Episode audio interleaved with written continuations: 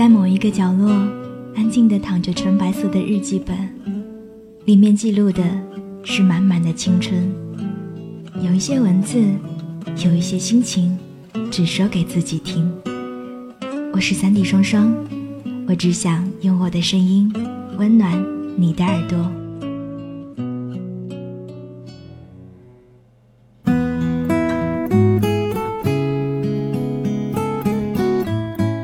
整个下午，一边听着节目，一边抱着热水袋，玩着无需费脑的消除游戏，时而发呆望着屏幕，时而起身倒杯水，然后接着重复一样的姿势，一样的表情。这样的生活有时候会觉得很惬意，但当夜幕降临之后，又会不由得感叹：这算是在浪费生命吗？然后随手关掉依旧空白的文档。翻阅着各种有用没用的网页，我常常会有这样的时候，兴致满满的想把心里的感触一股脑的化成文字写出来，可当对着发光的屏幕的时候，又瞬间无从下手，思绪凌乱的在脑海里飘来飘去，没有办法将其组合，最终只能静静的看着它。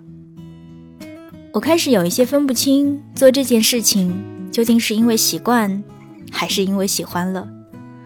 或许吧，把喜欢的事情变成一种习惯，也未尝不是一件好事吧。我是三 D 双双，我只想用我的声音温暖你的耳朵。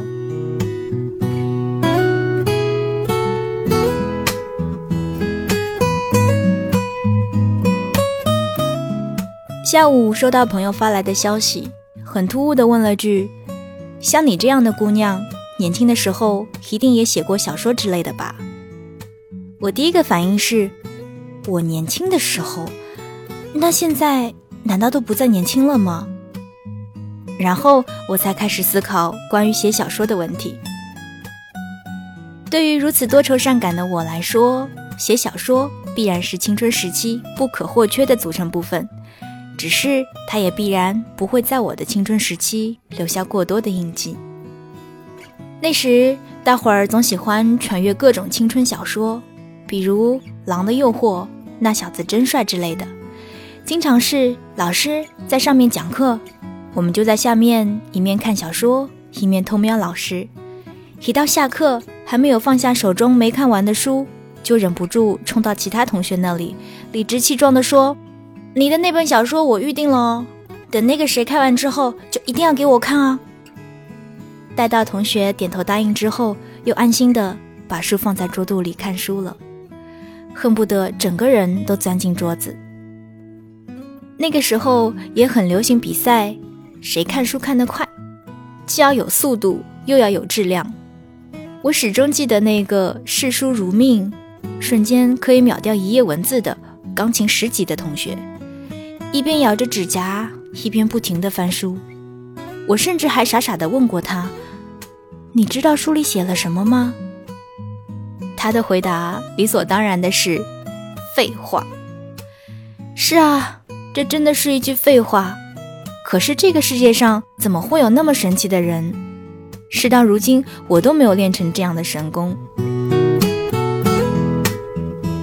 说起自己写小说，无非就是早晨的空气清新，而带着淡淡的香气；香樟树下那个背着帆布书包的白色背影。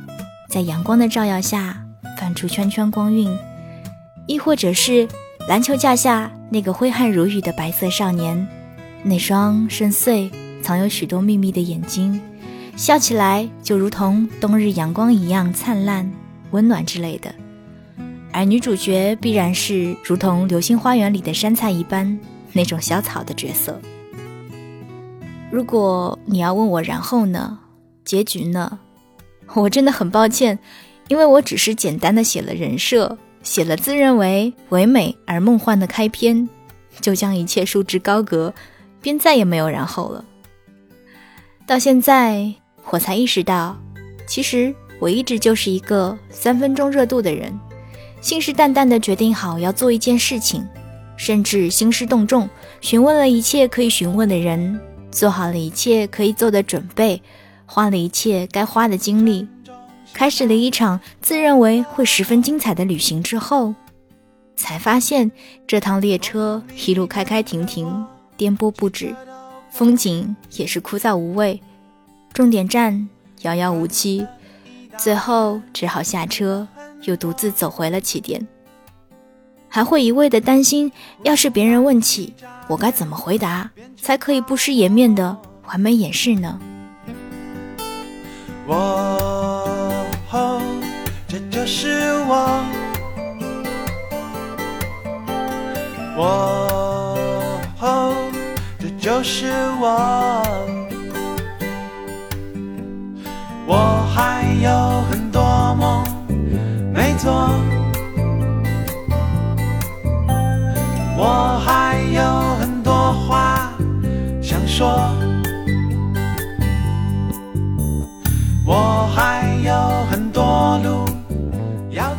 其实这样的事情还有很多，比如说买了瘦身精油、瘦脸精油，心想着为了美丽，一定要坚持每天都按摩，每天都用它。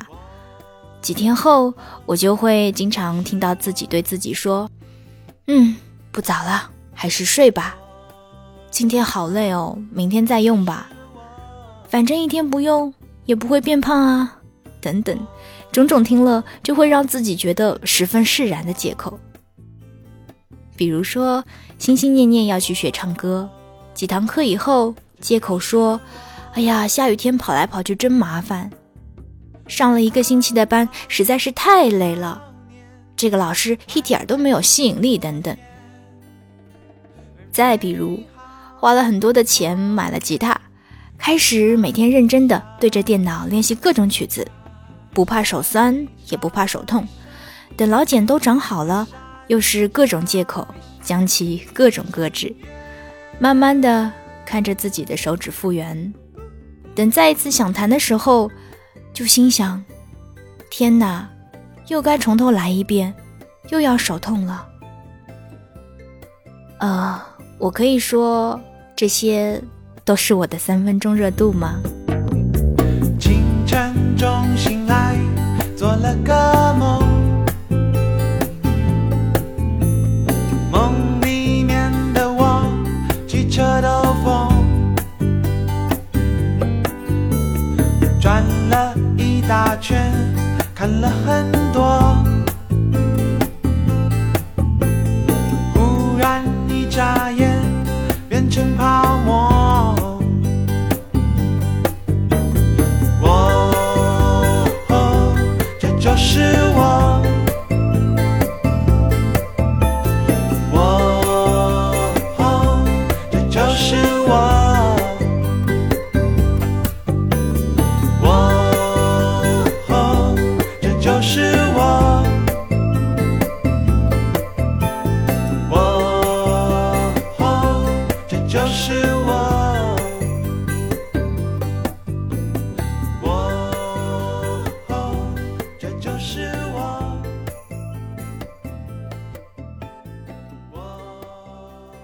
有一天，无意间看到有个朋友问了一个问题，他说：“我是一个在爱情上有三分钟热度的人，我喜欢一个人从来没有超过三个星期。”然后就有人质疑：“你这个只能叫喜欢，不能叫做爱，爱怎么可以用时间来衡量呢？”在这个问题上，我想我是没有解答的权利的。我曾经也常说，我是一个三分钟热度的人。我也曾开玩笑的说，请叫我三分钟小姐。然后电话那头的人很认真的说，如果你是一个三分钟热度的人，那么我就把自己的人生拆成无数个三分钟，陪着你一辈子。我瞬间在电话的这一头泣不成声。爱情本该就是这样的吧，即便没有了初时的那一种脸红心跳，即便没有了一开始的那一种激情，那种若不见你就会相思成河的感觉，却也总该是一心向着彼此，一心为彼此的未来努力的那一种发自爱的无限能量。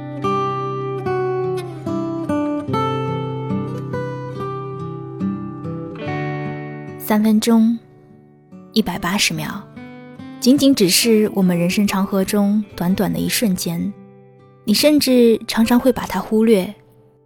三分钟可以唱一首歌，让你瞬间微笑、平静，亦或流泪；三分钟可以完成一个简单的妆容，让你瞬间容光焕发；三分钟可以跑几圈的操场，让你释放很多情绪。三分钟可以认识一个人，虽然不一定能成为你日后的好友知己，却也多了一次经历和选择的机会。三分钟，你可以了解很多资讯，或者更懂你自己。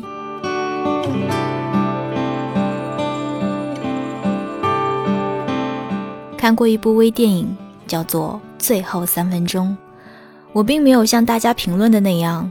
看完之后感触颇多，或者是泪眼婆娑，更有甚者觉得该重新认识自我、认识生活之类的。我只是觉得它值得我花这四五分钟的时间去看，也值得我花一些时间来推荐给大家，更值得我花更多的时间去思考。这是一部用单反拍摄的微电影，描述一个年迈的孤独老人。临终前的三分钟，回忆起他的人生之路。有朋友给这部影片写了这样的一个评论：一边是三分钟，另一边是一辈子。三分钟一百八十秒，做动画以每秒二十五帧的速度，一百八十秒有四千五百帧，就这样概括了一辈子的回忆。三分钟已经来不及去后悔这辈子的对与错，也来不及去写自己未了的心愿。三分钟可以做的就是自己剪切自己的这部人生电影，没有字幕，没有后期，有的只是出现过的主角。我不知道在我人生的最后三分钟里会出现什么，更不知道。究竟会不会有这样的最后三分钟？又或许，我可以并不在乎。我想，若是我过好了我现在的每一天，即便它不是最理想、最完美的，也总是我自己演绎的生活。我该爱上我生活中的每一个三分钟。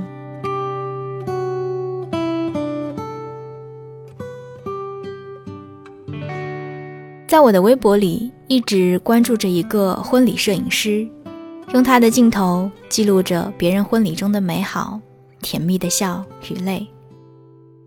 某一天，也就是在他的微博里，无意翻到了另一个朋友的账号，在那个账号里记录了无数的逝者，写他们在各自的微博里留下的最后一句话，记录他们曾经的点滴。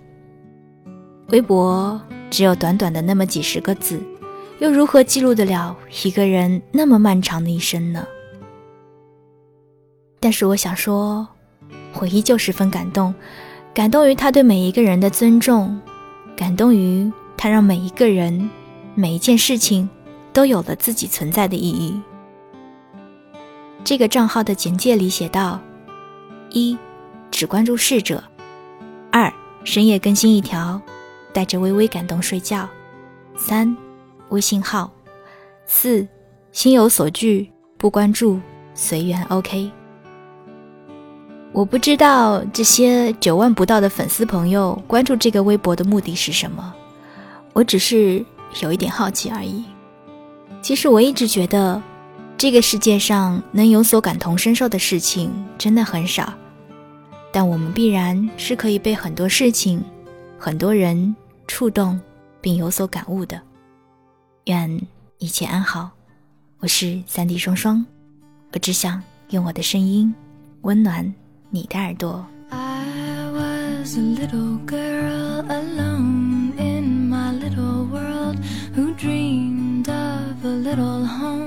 Played